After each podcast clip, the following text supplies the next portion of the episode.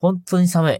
本当に寒すぎて、最近本当に寒い。この前、雨が止んでから、雨が降ってから本当に寒くなった。こっちは最低気温0度。もう恐ろしい。0度とかも恐ろしい。もうほんと最近朝起きるの、起きれるんだけど、なんか布団が離してくれなくて。やだ。離れたくない。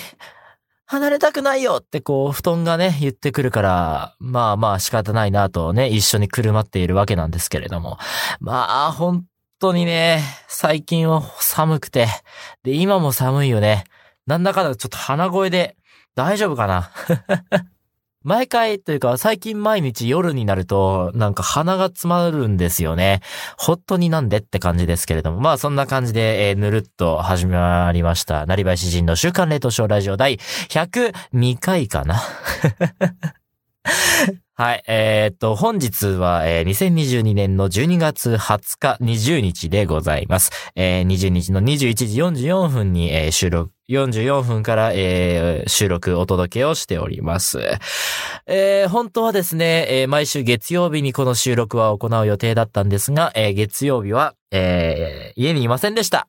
そして、えー今日帰ってきたので、えー今日、えー収録をしているというわけでございます。なのでね、えーまあこれが、この収録が終わり次第ね、多分、ポッドキャストの方は更新されると思います。まあ、ポッドキャストでこれを聞いているということは、えー聞いている人が、人は、えーまあそういうことでございますと。はい。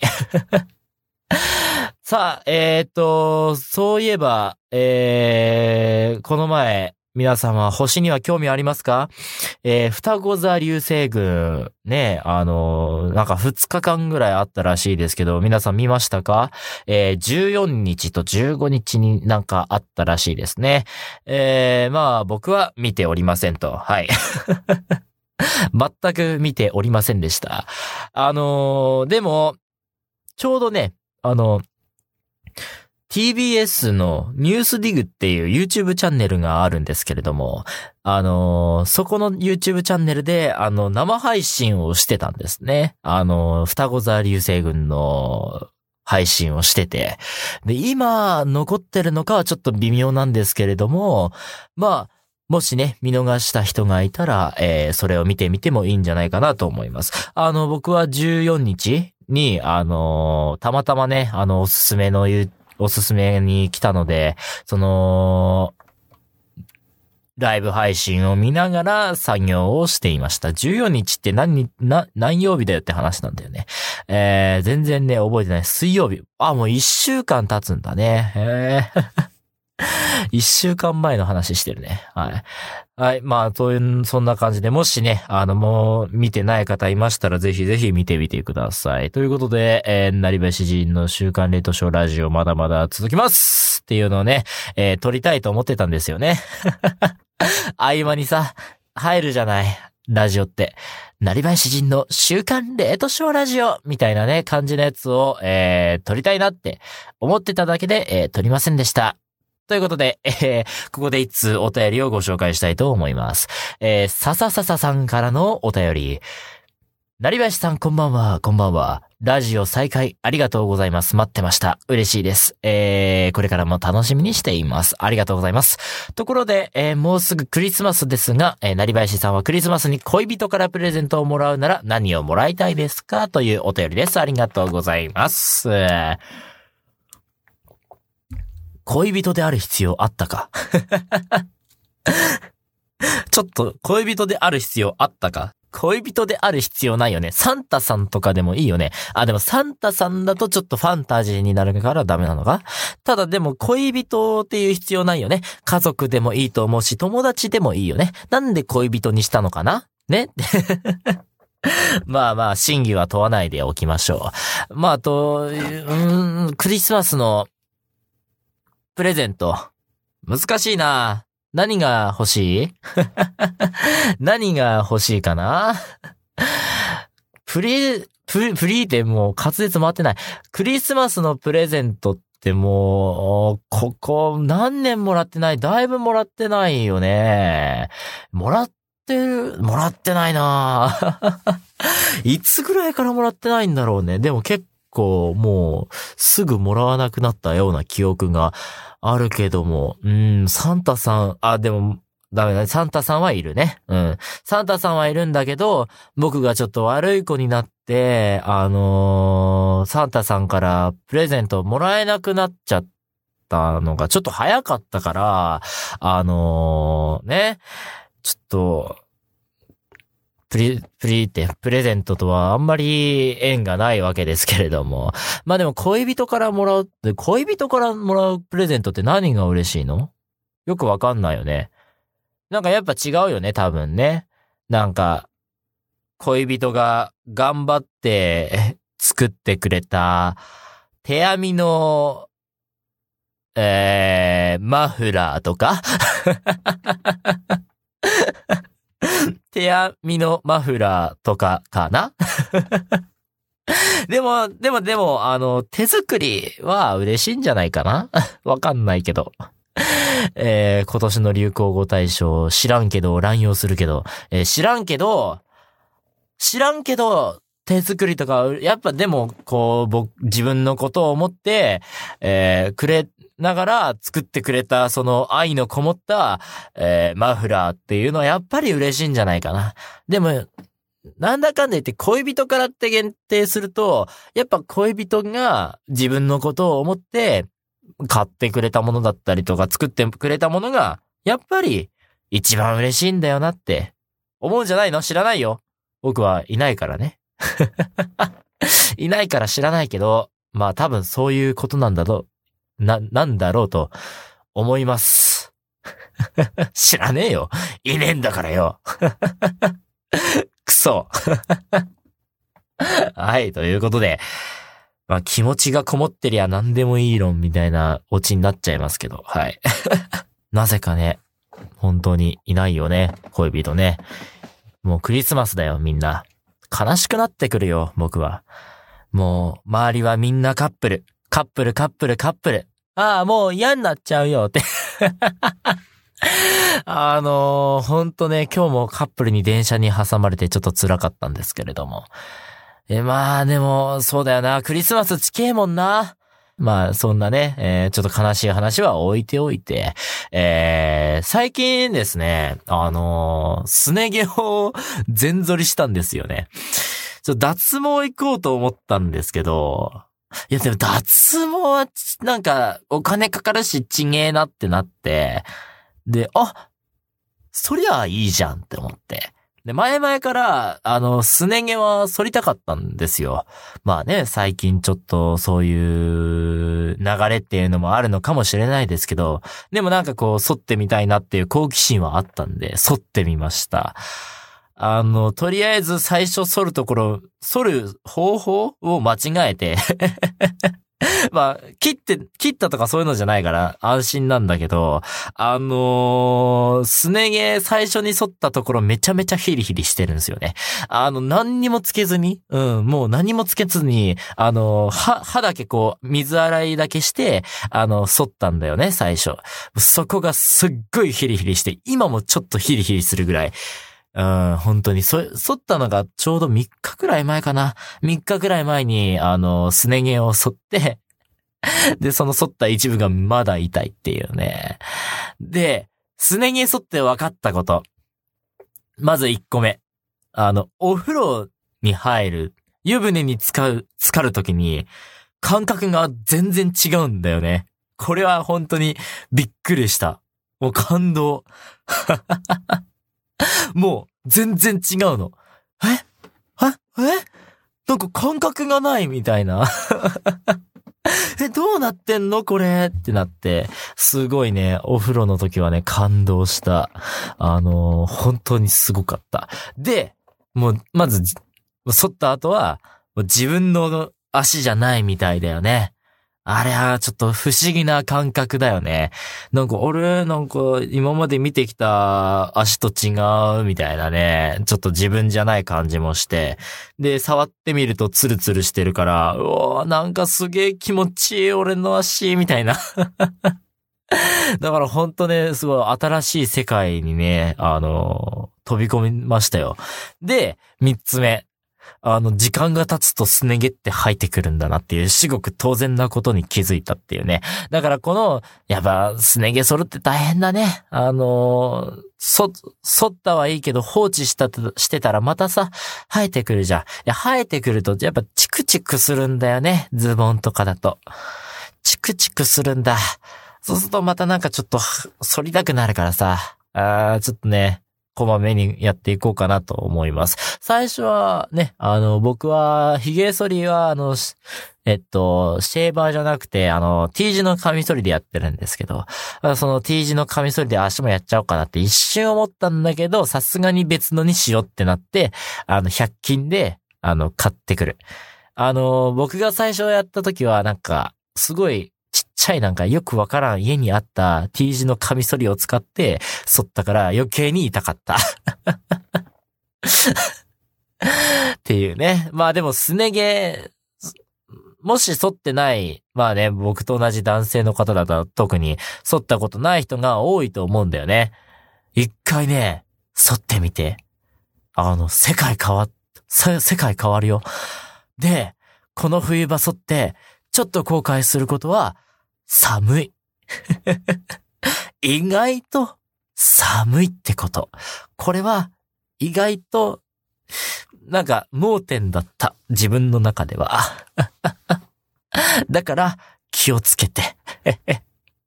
そこだけ気をつけてもらったら、でも、でもそんな、そんなめっちゃ気にするほど寒くはないよ。で、むしろなんかちょっと快適まであるから、本当にいいと思います。はい。ということで、えー、またここで一通お便りをご紹介していこうと思います。はい。というわけで、えー、お便りをここで募集、募集じゃない、えー、読んでご紹介していきたいと思います。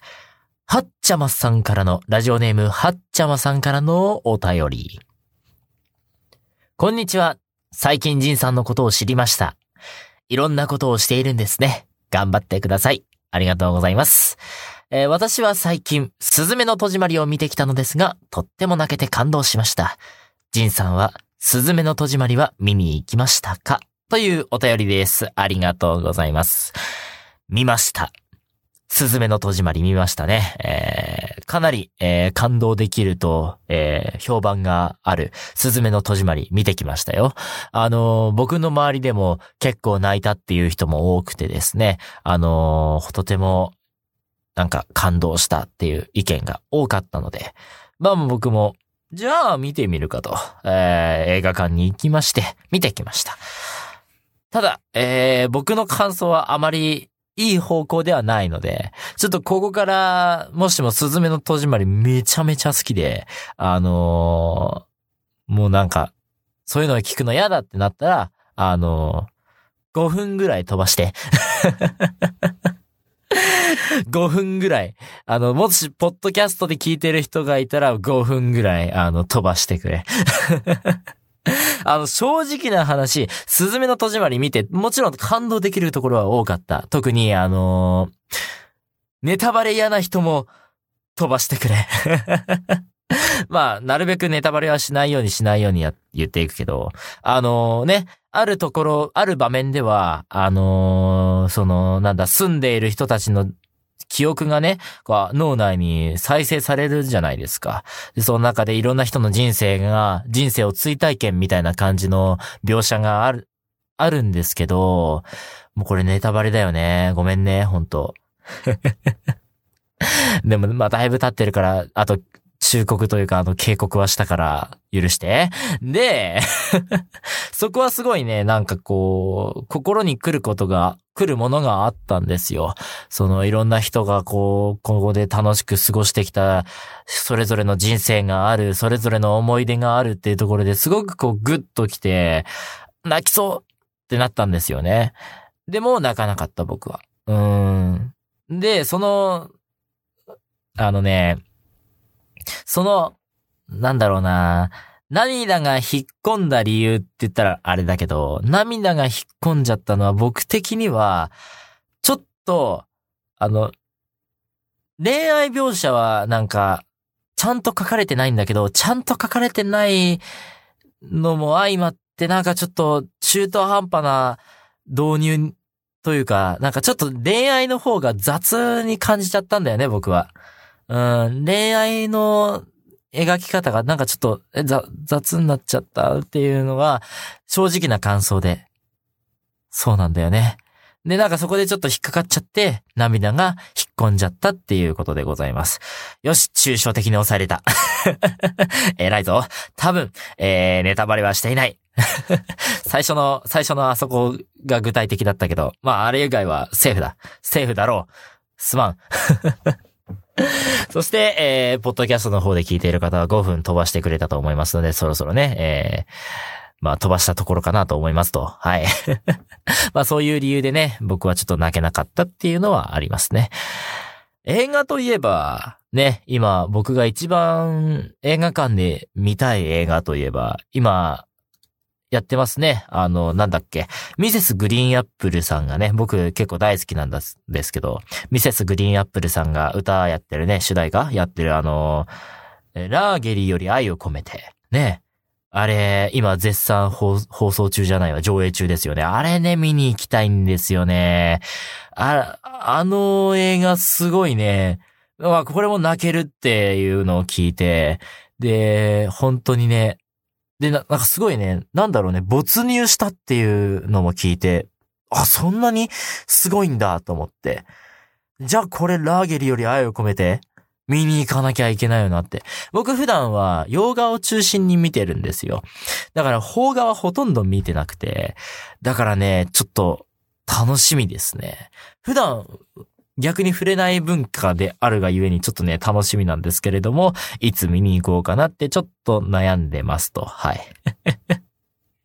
でもまだね、今日何曜、何曜日って何曜日火曜日だもんね。まだ今週はまだ時間あるので、どっかで時間見つけてね、ラーゲリより愛を込めて、えー、見に行きたいと思います。もしね、えー、これを、このラジオを視聴している方で、えー、もし見たよって方がいらっしゃいましたらね、えー、ぜひぜひ、あの、お便りにてお送りください。はい。あ、あの、具体的内容ではなく感想で、えー、よろしくお願いいたします。はい。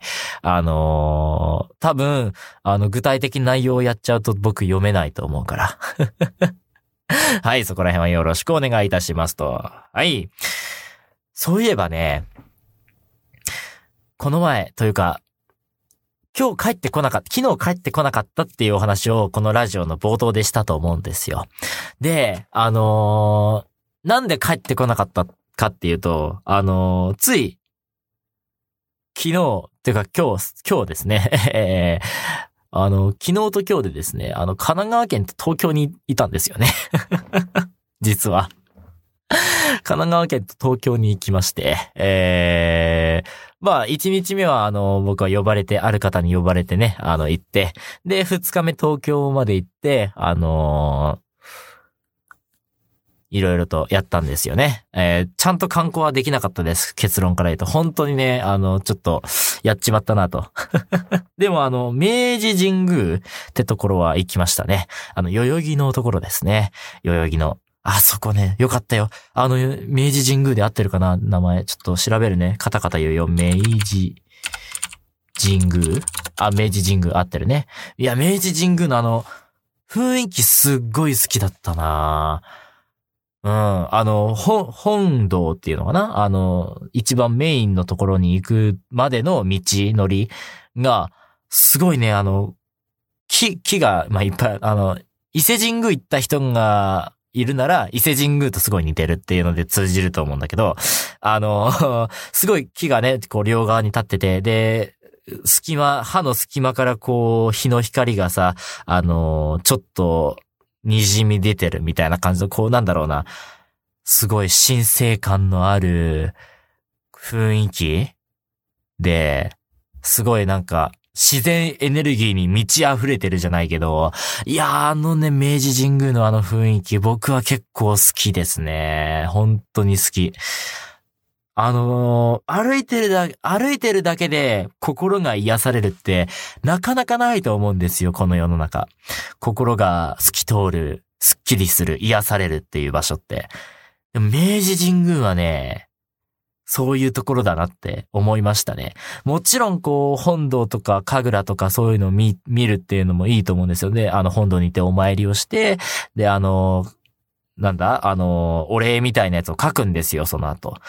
とか、あの、で、その隣とかに、なかぐらだったかな？あの、見てないんですけど、僕はちょっと時間なくて、あの、あるんですよ。そういうの見るのもいいんですけど、だからそこの、そこに行くまでの道のりのあの、あの雰囲気。あの森の中をこう歩いている。森じゃないんだけど、こう木に挟まれて、木に囲まれて、ね、歩いていくあの雰囲気。いいなーって思いましたね。あそこはね、ちょっと心が疲れたら行っていいと思う。あのー、伊勢神宮もそうだったんですよ。伊勢神宮も良かったんだけど、それと同じぐらい明治神宮、とっても良かったですね。まあ、東京に行く機会があれば、ぜひぜひ行ってください。あの、代々木にあるので。はい。確か代々木です。原宿とか、原宿もね、行きたかったんだけどね、ちょっと、時間がなかった。で、東京ね、人多いね。人が多すぎる。あの、もう、渋谷、そう、八甲前っていうのを見たくて、八甲前とかにも行ったんですよ。まあね、めちゃめちゃ人いたね。で、あの、巨大ディスプレイとかも見、見れて、もう僕満足なんですけど、ああ、これが、あの、いつも見て、テレビで見てる、YouTube で見てるやつか、みたいな感じで、結構ね、それ見れて満足なんですけど。まあね、よかったよ。よかったっていうか、すごかったね。人がすごい。もう本当に人、人、人、人、人、人、みたいな。もうそこら中人。で、も、歩くのも大変だしね。あんなところ。本当にすごいよ。で、今回の東京を回っていく中で、あの、やっちゃったのが、あの、山手線乗ってたら、寝過ごした事件。やっちゃったよね。あの、山手線に乗りました。で、どこだったか東京に、で降りたくて、で、外回りだったかな？で、あの、えっ、ー、と、まあ、高輪ゲートウェイとかそ、そっちから来たみたいな感じで。あの、で、回ってって、で、東京を過ぎる一歩前ぐらいで寝ちゃったんですよね。で、意識がなくなって気づいたら神田にいたんですよ。東京過ぎてるんですよね。あの、東京神田秋葉原なんで。で、神田にいて、で、まだそ、その時も気づいてないんですよ、僕は。ね、半分寝てるから。で、そのままこうね、過ごして、えー、っと、日暮里？日暮里ら辺まで来たら、あれ？なんか、あれ日暮里って？って思って、だんだん目が覚めてきて、で、そしたら、あの、歌があるじゃないですか。東京、神田、秋葉原、大勝町、上野、うぐいすだに、日暮里、西日暮里、田端ってあるじゃないですか。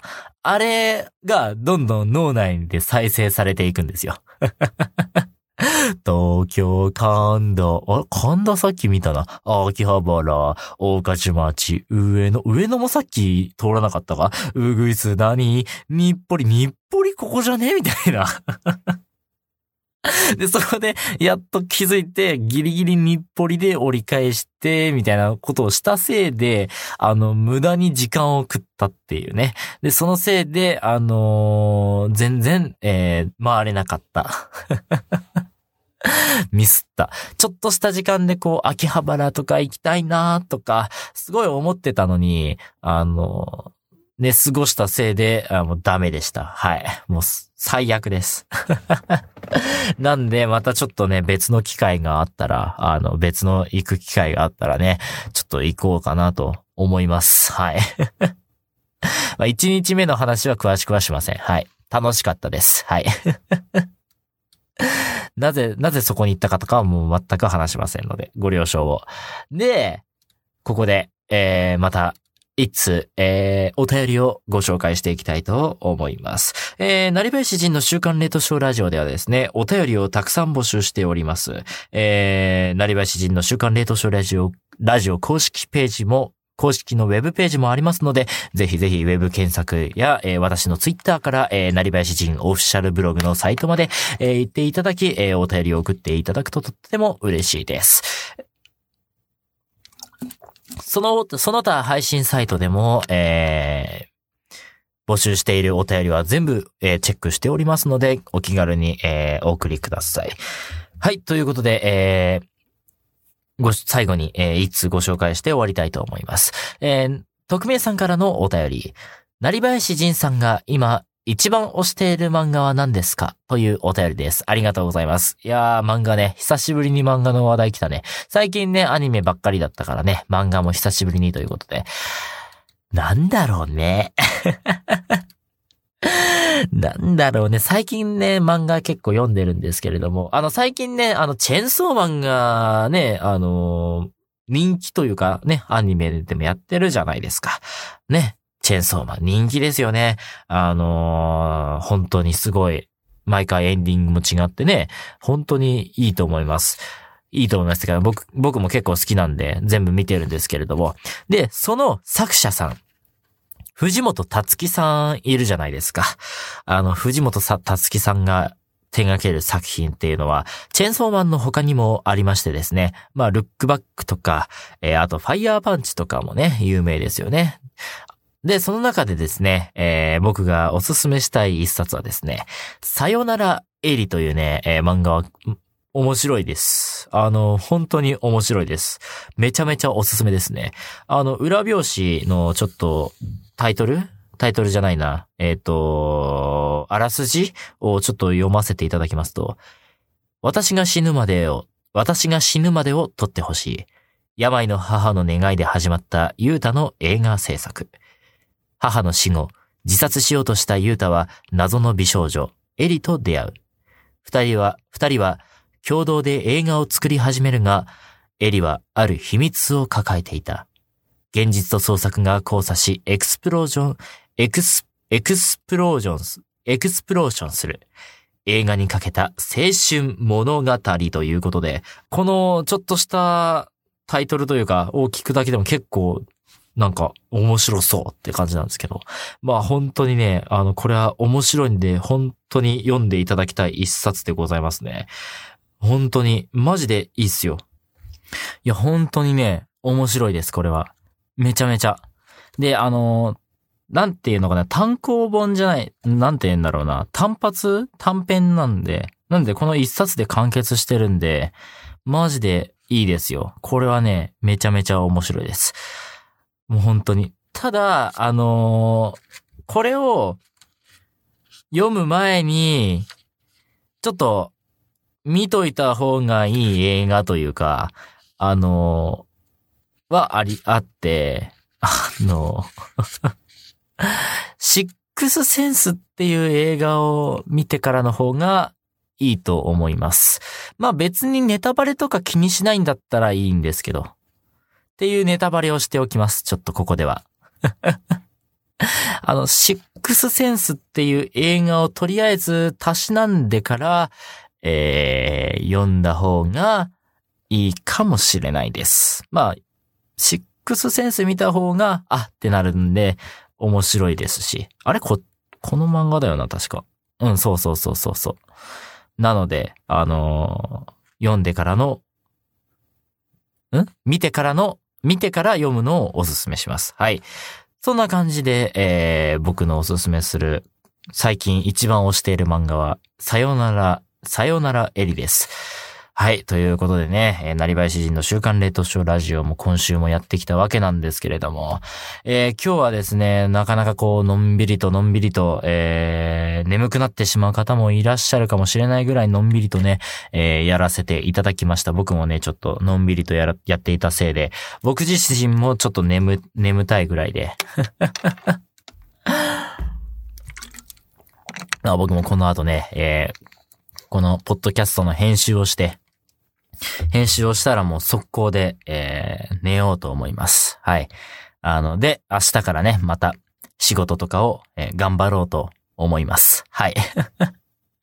というわけで、えーそろそろね、終わりたいと思います。最後まで、えーお付き合いいただきありがとうございました。えーぜひですね、えーポッドキャスト、アマゾンでしたらフォローや、えー、ツイッターでもフォロー、全部フォローですね。フォローと、そして、えー、僕のブログのフォローはできないけれども、チェックや、えーブックマークとかしてくれたらとっても嬉しいなと思います。お便りも、えー随時募集しております。えー、なりばし人の週刊冷凍ショーラジオでウェブで検索していただくか、えー僕のツイッター、えー、なりばし人のツイッターから、えーオオフィシャルブログに飛んでいただき、そこで、えーなりばい詩人の週刊冷凍ショーラジオの公式ページのボタン画像がありますので、そちらをクリックしていただき、そこから、えー、お便りをお送りしていただくこともできます。ぜひぜひ、えー、たくさんのお便りをお待ちしております。では、そろそろ終わりといたしましょう、今日は。はい。じゃあね、ちょっと今日はのんびり、えー、なんだか、こう、お酒を飲んだかのようなのんびり感で話させていただきましたが、えー、そろそろ終わりたいと思います。では皆様、えー、良い夜をお過ごしください。では、お疲れ様でした。また来週お会いしましょう。来週の更新の予定は12月の27日に、えー、ポッドキャストが更新されます。もう、年明けですね。えー、来週の27日を迎えたら、えー、なりばや詩人の、そう、27日が、えー、なりばい詩人週刊レートショーラジオの一番最後の、2022年一番最後の、えー、配信となります。では、えー、そろそろ終わりたいと思います。最後までご、えー、お付き合いいただきありがとうございました。ではまた来週お会いしましょう。おやすみなさい。